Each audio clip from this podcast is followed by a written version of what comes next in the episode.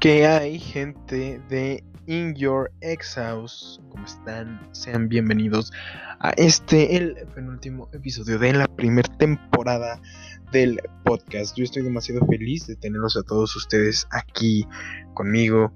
Y hoy, como les había prometido eh, desde el último episodio, hoy hablaremos de deportes. En este caso de una afición demasiado grande eh, que tengo. Y es el Pro Wrestling. Eh, ya lo sé, suena muy mamador. Eh, solo podemos decir lucha libre. Em, pero bueno, comencemos desde ahora. Eh, ¿Por qué decidí esto? Porque también hay una inspiración demasiado grande en el nombre del podcast. me estoy basando en un evento que se hacía comúnmente entre los años 80 a finales eh, en WWE o eh, WWF en ese tiempo. Eh, creo que todos ustedes conocen esta empresa de wrestling y pues el nombre de este evento era In Your House. Entonces se me había ocurrido incluso ponerle así literal, pero también dije, pues, hay que meterle algo, algo que quede que quede bien, que quede coqueto. Entonces pues se me se me ocurrió prácticamente pues, pues que fuera este, el, nombre del podcast. Pero de ahí en fuera, vamos de lleno a, lo importante, a lo interesante. El por qué decidimos. Eh, ¿Por qué decidí este tema? Eh, más que nada porque varios amigos de los que conozco y yo he descubierto esa pasión que tenía hace, no sé, 10, 9. O sea, siempre he estado como que constante en cuanto a qué, es lo que está pasando mucho de la, en, el mundo, ah, en el mundo de la lucha, perdón. Y se me hace demasiado interesante porque por lo menos también aquí en México estamos de acuerdo que la lucha libre es un es una parte de nuestra cultura tan importante, tan sagrado, una tradición increíble, ¿no? Que puede llegar a pasar de padres a hijos, de esos hijos a los nietos de, luchadores, ¿no? Generaciones con una tradición demasiado importante, que también es nuestra máscara mexicana. Eh, esa ha sido siempre la pasión, ¿no? Eh, yo siempre he estado en, ese mundito desde tener, no lo sé, esas figuras eh, estáticas de luchadores hasta verlos en la televisión, verlos en vivo, afortunadamente. He ido a tanto a eventos de la AAA, eh, un ejemplo aquí de una empresa de lucha libre mexicana, eh, tanto como de la WWE, eh, al menos solo en vivo, creo que he ido en dos ocasiones a cada, a cada empresa en este caso, y he tenido esa gran fortuna, ¿no? También esa fortuna de ahora conocer, gracias a grandes canales de, de, este tema, a luchadores, grandes luchas, grandes compañías, marcas, en, en un desarrollo eh, marcas ya consolidadas, ver los defectos y las virtudes de cada marca es algo sumamente increíble. Y quería compartírselos con, usted, con ustedes. Y hablando de eso, ustedes tienen una marca, no importa de, qué país sea, cabe aclarar, sea mexicana, estadounidense, inglesa, japonesa, de, de lucha preferida.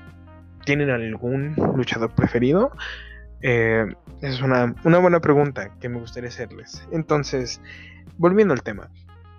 ¿Cómo es que empieza esta, esta afición? Como ya les digo, fue que desde chiquitos es como algo normal, ¿no? Es como, a veces es como vas al parque típico y te llaman la atención esas, esas máscaras, esos colores, esas capitas y es como de, ah, bueno, te las compro, ¿no? O te, te las compran tus papás. Hasta llegar a un punto en el que vas avanzando y avanzando más, ¿no?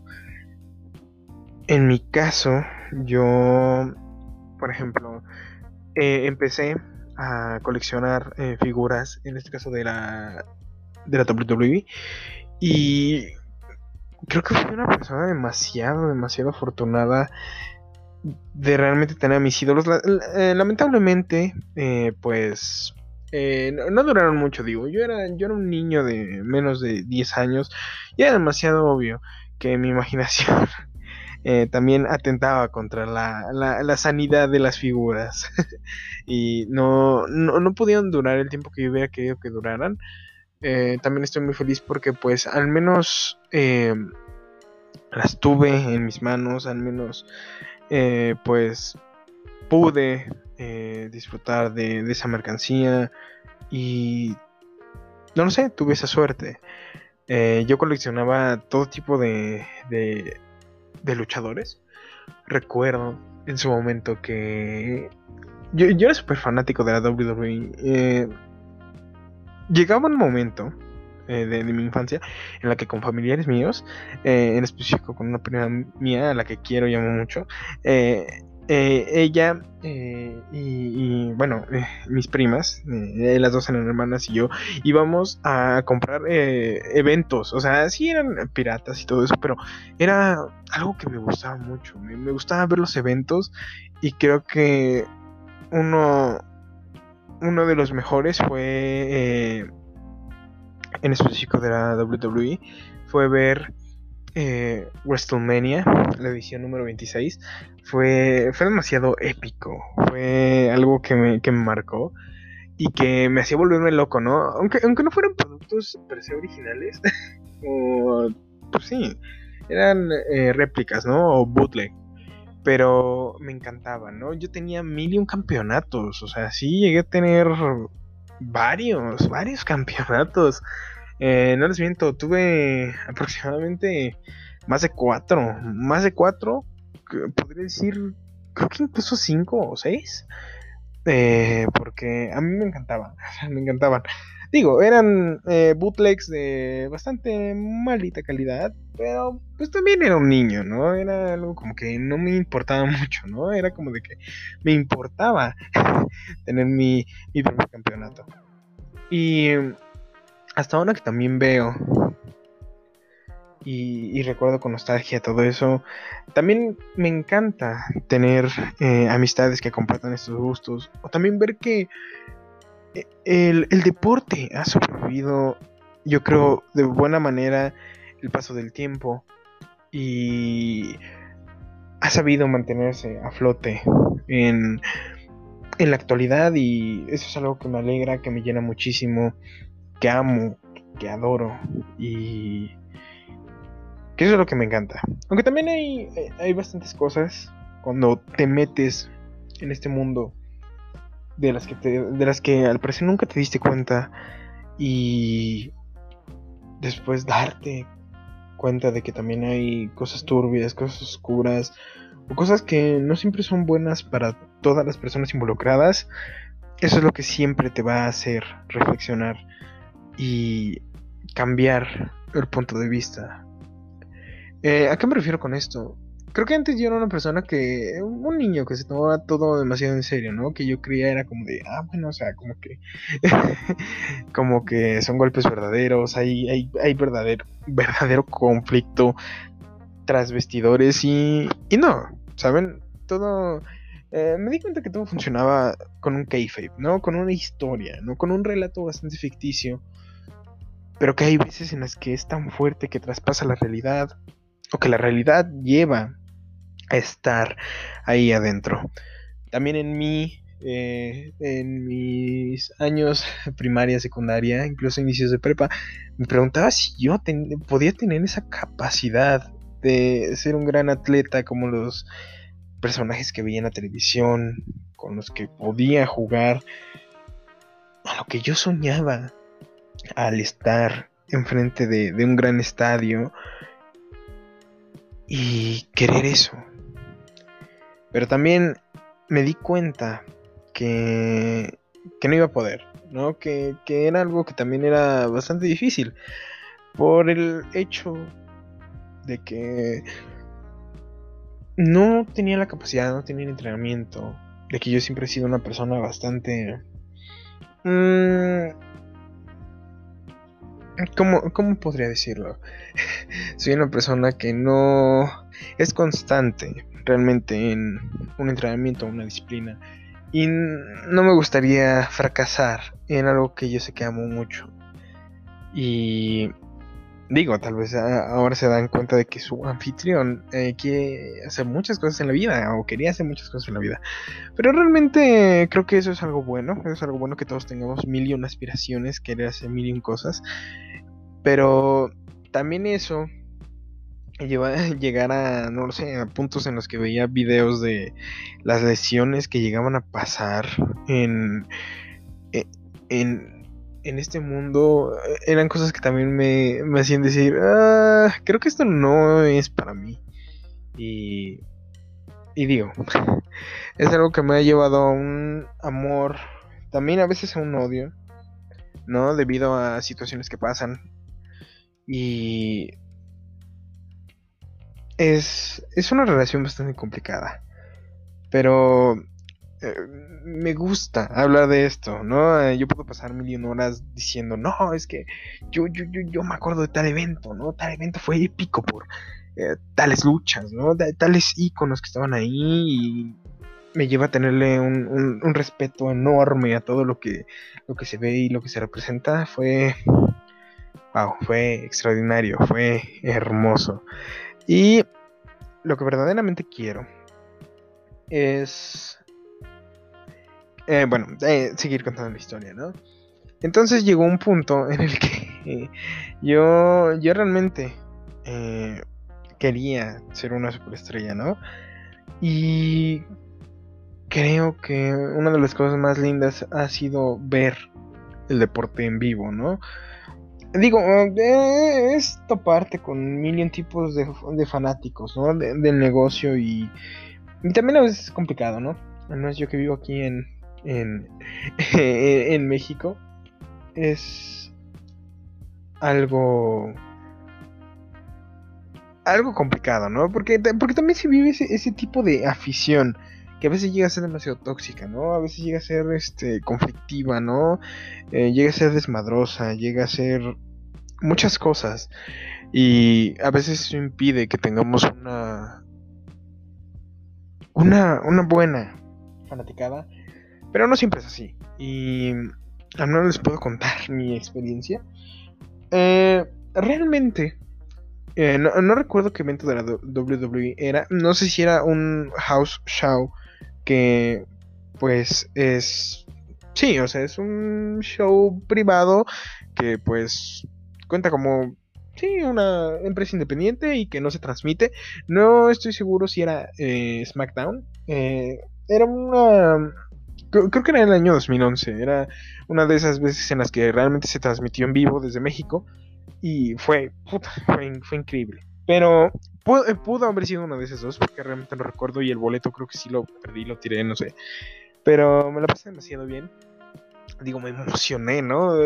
Eh, yo, yo puedo decir que sí puede ser un. Pudo haber sido un house show eh, a que se vio aquí en el Palacio de los Deportes, eh, debido a que hubieron bastantes superestrellas que, eh, pues, creo que no salieron en el, en el, en el show per se, en el live que, se vivió y se transmitió, así que, pues, puedo decir que probablemente fue un house show. Y fue una, fue una de esas experiencias que, que, puede contar un niño con total libertad y saber que fue sumamente épica e increíble. De ahí, fuera, conforme fui creciendo, me empezó a interesar más eh, la vieja escuela, ¿no? Era como ver antiguas luchas, antiguas rivalidades y apreciar todo, todo lo que era. Al menos yo tengo a mis ídolos en, en, este mundo.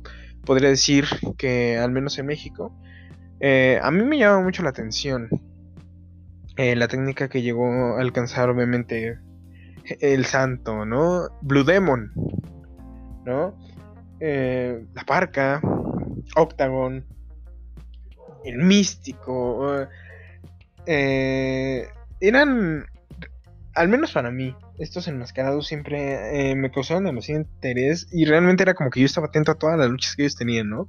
Era llegar a eh, llegar no, lo sé, era un domingo, ¿no? Y pones el canal 9 y ahí están los luchadores y es como ah, güey, qué, qué Y sentir esa emoción y también en, la lucha americana eh, reconocer a grandes estrellas, ¿no? Como podrían ser AJ Styles, eh, Samoa Joe, uh, Kurt Angle, em, otros grandes, eh, grandes estrellas, ¿no? Por ejemplo, en la WWF y WWE, ¿no? Como eran Goldberg, Undertaker, eh, Bret the Hitman Hart, Shawn Michaels, Triple H, Stone Cold Steve Austin.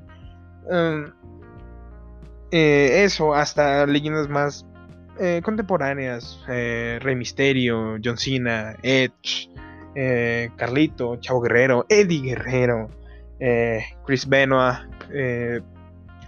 eran grandes estrellas, ¿no? o también en un rubro bastante tanto independiente como innovador y extremo, como lo fue la ECW, con Tommy Dreamer, Sabu, The Sandman, ¿no?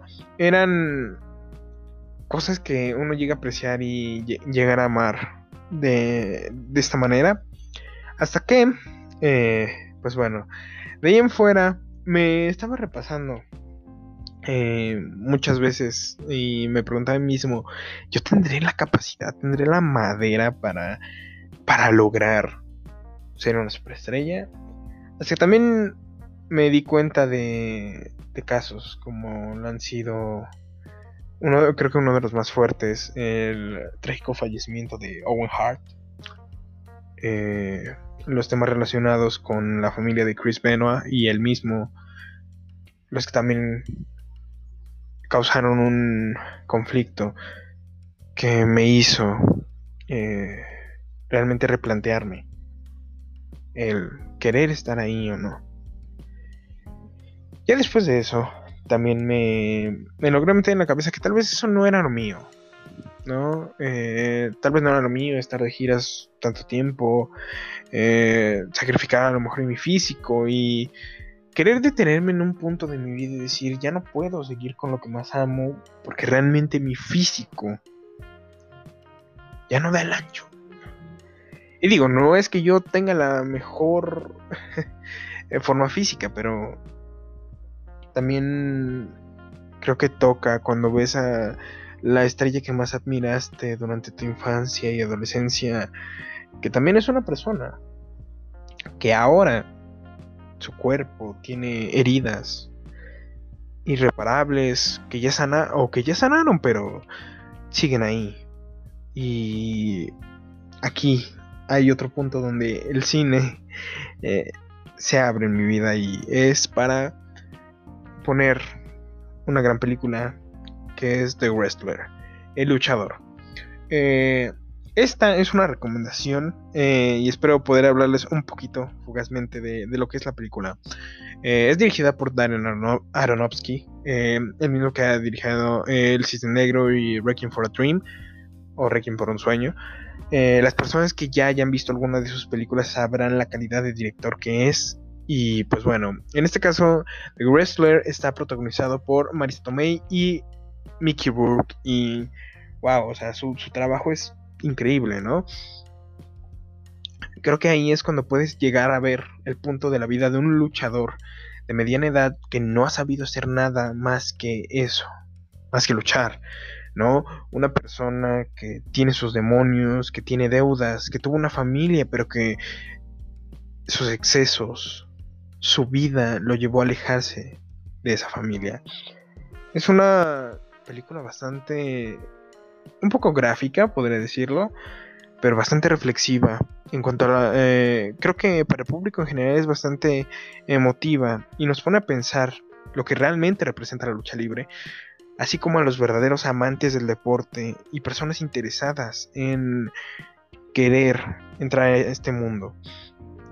Eh, puedo decir que puede ser un homenaje a todas esas leyendas, como lo fue Hulk Hogan, el Macho Man Randy Savage, el Ultimate Warrior, ese tipo, ese prototipo, ¿no? De, de luchador grande, musculoso, que en algún punto de su carrera, su edad y su vida, aparte de estar envuelta en escándalos por sustancias, por eh, comportamiento tras el ring, te llega a dar una reflexión bastante increíble. En algún otro momento hablaré a más a fondo de esta película eh, con otras películas de Aronofsky, pero va a ser para el inicio o mitad de la segunda temporada, claro que sí. Eh, no, no, les quiero contar eh, a fondo la película, ¿por qué? Porque puedo tardar muchísimo y porque realmente quiero que ustedes tengan la oportunidad de verla y que me cuenten qué tal estuvo. Y creo que eso sería todo. Pero no, no sin antes con una reflexión. Como esta ha sido y fue mi pasión, eh, ahora acepto que no puedo llevarla más adelante de lo que yo quisiera, pero también me gustaría alentar a las personas que quieran hacerlo, que lo hagan, que si esa es su pasión, lo hagan, que lo hagan con seguridad también. Pero que también estén con esa mente abierta de que los accidentes, de que las cosas pasan. Pero que si esa es su vida, si algún deporte, más allá de la lucha libre, es su afición, síganla. Tomen a sus ídolos. Tomen todo lo que amaron de niños y llévenlo al máximo. Entrénenlo. Ámenlo. Y no hagan nada por codicia o ambición. Háganlo por el amor a ese deporte. Porque si ustedes hacen historia, eso es lo único que se va a quedar. La historia, no el dinero, no las demás cosas. La historia que ustedes hayan hecho es lo único que se va a quedar siempre. Y eso espero que siempre lo tengan en mente y en cuenta. Así que recuerden, los amo mucho.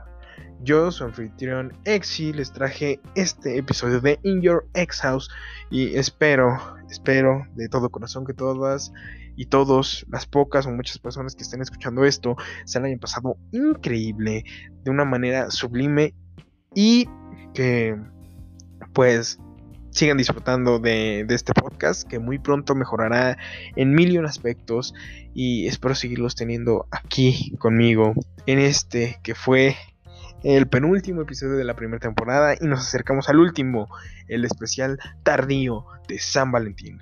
Recuerden, yo soy Exi y ustedes escucharon In Your Ex House.